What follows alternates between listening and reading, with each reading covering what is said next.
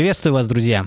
Меня зовут Дима. Меня Игорь. Вы слушаете подкаст «Дзен каждый день», в котором мы обсуждаем притчи и переносим их нравственный смысл на современную жизнь.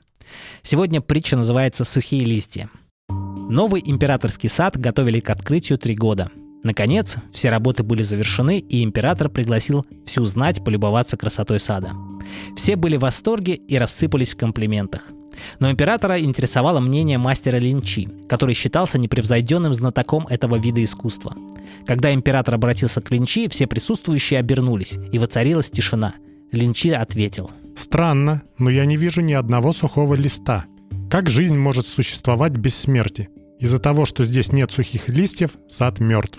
Я думаю, что сегодня утром его очень тщательно подметали. Прикажите принести мне немного сухих листьев. Когда листья принесли и разбросали, ветер начал играть ними. Шорох листьев, и сад ожил.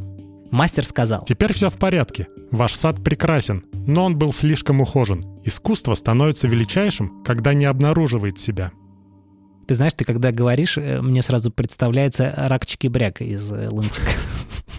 На самом деле я хотел вспомнить вот этого мастера из э, кунг-фу панды, я не помню, как его звали. Но вот я... Ракчик Бряк тоже очень достаточно мудрый персонаж. Надеюсь, тебя это не обижает. а наоборот. Если бы я еще понимал, о чем ты. Ну ладно. ну, о чем эта притча? Ты знаешь, я всегда говорю о том, что любой человек индивидуален в своих особенностях строения своего тела. Да, мы все стремимся к симметричности. Да, мы все хотим быть красивыми, быть похожими на модели с афиши, например, да, условно.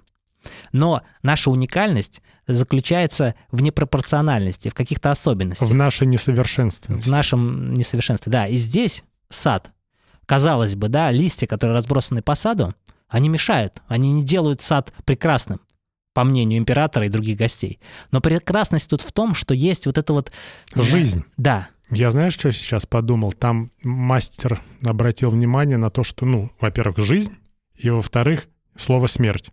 И когда он сказал, что в саду нету жизни, а жизнь что подразумевает? Рождение и смерть.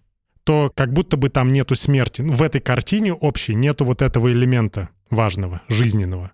То, как к этому относится, но это как бы неизбежно. И картина получается неполной. И угу. мастер это подметил. Вот это хорошая мысль, мой друг. Я это не заметил. Я не заметил слово смерть. А действительно, ведь он же говорил о сухих листьях, он же не говорил о листьях на деревьях, например, да? Он ну, говорил да. о том, что должно что-то существовать, что уже неизбежно исчезает, что увядает. Возможно, там есть почка, которая вот раскроется в листик, но нету его да, завершение. Да. И это круто, потому что э, как мы можем понять ценность жизни, когда мы понимаем контраст э, со смертью, да? То есть мы понимаем, что мы конечны, и тогда мы начинаем ценить свою да, жизнь. Да, да, да. Совершенно да. верно. То же самое, мы начинаем ценить сад, его красоту, когда мы видим контраст жизни и смерти. Это очень хорошая мысль, я считаю. Друзья, как вы поняли этот смысл? Этой притчи. Но мне кажется, мы прямо его раскрыли. И мы про уникальность поговорили, и про смерть и жизнь поговорили очень круто. Но я уверен, что наши слушатели напишут какое-то уникальное мнение, потому что вы часто это делаете, и это приятно наблюдать за вашим ходом мысли. Да. Спасибо, что пишете, но хотел бы вас попросить написать комментарий в Apple подкастах.